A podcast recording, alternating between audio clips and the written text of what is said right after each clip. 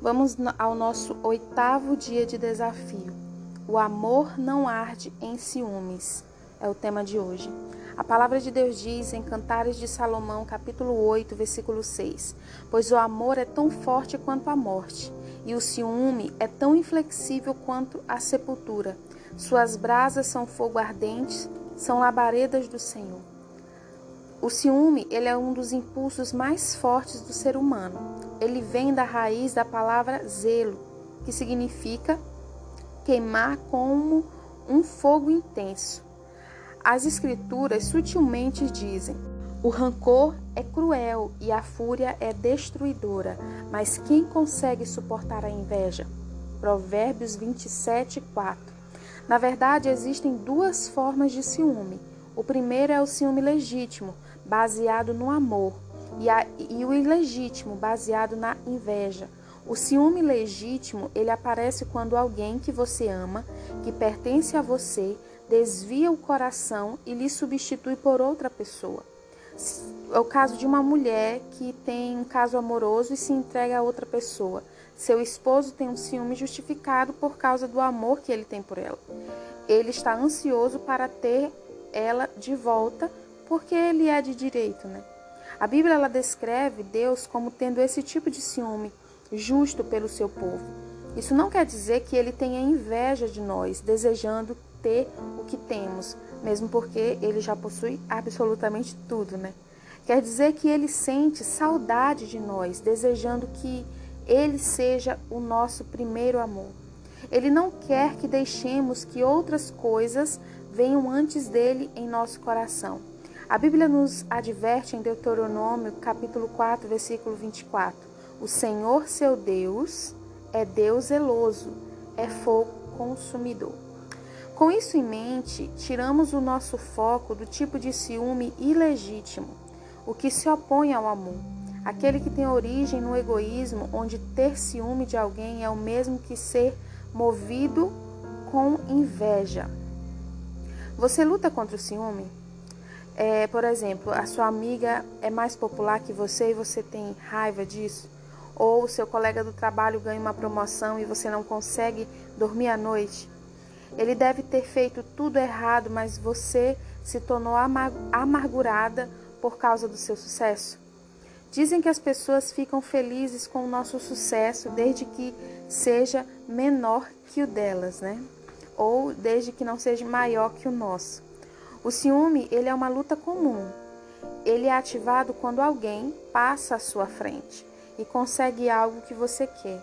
Isso pode ser muito doloroso dependendo do seu nível de egoísmo. Em lugar de parabenizá-lo, você se enche de raiva e pensa maldades a respeito dele. Se não tomarmos cuidado, o ciúme ele, rastejará como uma cobra em nosso coração e acabará com as nossas motivações e com os nossos relacionamentos. Ele pode nos envenenar a não viver a vida que o Senhor deseja. Se não acabarmos com a nossa raiva aprendendo a amar os outros, provavelmente conspiraremos contra eles. A Bíblia diz que a inveja nos leva à confusão, à briga e a toda espécie de males. Está lá em Tiago é, se você ler no capítulo 3, o versículo 16, e também no capítulo 4, o versículo 1 e 2. Existe uma sequência de ciúmes ilegítimos nas Escrituras. Ele, ele causou o primeiro assassinato quando Caim desprezou a aceitação de Deus à oferta de seu irmão. Sara mandou sua criada embora porque Agar podia gerar filhos, enquanto ela não. Os irmãos de José viram que ele era preferido de seu pai então eles jogaram em um poço e o venderam como escravo. Jesus foi mais amoroso, poderoso e popular que o principal dos sacerdotes, então eles tra tramaram né, sua traição e crucificação. Na maioria das vezes, não temos inveja de estranhos. Aqueles por quem sentimos ciúme estão primeiramente na mesma esfera que nós. Eles trabalham em nosso escritório, eles jogam no nosso time, eles estão no nosso círculo de amizade ou moram em nossa casa. Sim, se não vigiarmos, a inveja pode também contaminar o nosso casamento. Quando você se casou, assumiu o papel de maior torcedor e de capitão do fã-clube do seu cônjuge. Você se, vocês se tornaram um e compartilharam da alegria do outro. Mas se o egoísmo entrar, qualquer coisa boa que aconteça com apenas um de vocês pode ser um estimulante para a inveja ao invés da parabenização. Ele pode estar jogando golfe no final de semana enquanto ela está limpando a casa. Ele se sente o máximo por conseguir um bom placar e ela sente vontade de atirar a panela na cabeça dele. Ou talvez ela é constantemente convidada para sair com as amigas enquanto ele fica em casa com o cachorro. Se ele não vigiar, ele pode se ofender com a popularidade dela.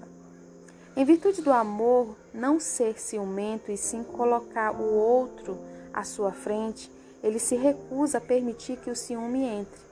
O amor lhe conduz a celebrar o sucesso do seu cônjuge ao invés de se ressentir dele. Um esposo amoroso, ele não se importa se a sua esposa for melhor em algumas coisas, ou se divertir mais, ou ganhar mais aplausos.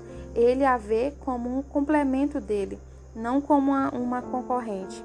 Quando ele recebe louvor, ele agradece publicamente pelo suporte em ajudá-los em seu sucesso. Ele recusa é, se vangloriar de forma que ela se sinta ressentida.